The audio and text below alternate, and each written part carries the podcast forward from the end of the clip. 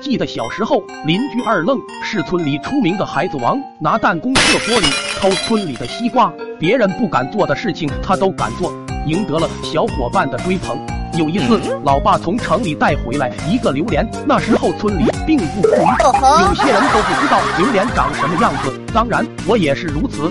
我就问老爸这是什么，老爸说这是榴莲。我又问榴莲是什么，老爸对我说等我切开后你就知道了。于是老爸拿起刀切开，顿时一股浓烈的臭味弥漫全屋。我捂着鼻子后退了几步，问老爸这是什么？怎么那么臭啊？老爸却拿起了一块榴莲放进了嘴里，说：“虽然臭，但是吃起来却很好吃。”于是也拿了一块榴莲肉给我吃，我当时就拒绝了。我心里想着，就算饿死也不会吃这么臭的东西。可看着老爸吃得津津有味，我也想尝试一口。别说，还真好吃。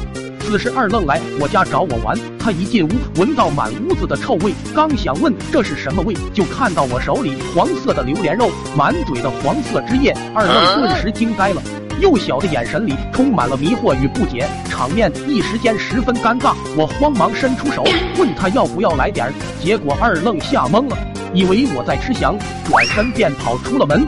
果然不出所料，不出一天的时间，我在家里偷偷吃翔的事情就传遍了整个村子。我想解释，但是不管怎么说，他们都不信，甚至还有人觉得我很牛逼，胆子大到连翔都敢吃。而大部分小孩子又是震惊又是佩服。于是后来我变成了他们心目中的英雄，都叫我翔王，我也就欣然接受了。过了段时间，二愣不服气了。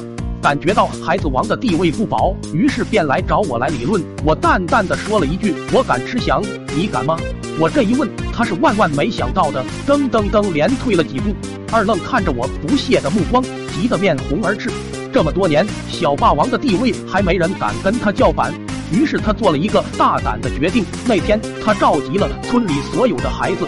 在这些孩子的注视下，拿出一坨新鲜的牛粪，慷慨激昂地说道：“小人物只敢偷偷吃翔，真正的勇士就应该当着面吃。”说罢，就把那一坨黑黑的牛粪一口塞进了嘴里。我看着二愣的脸色憋得铁青。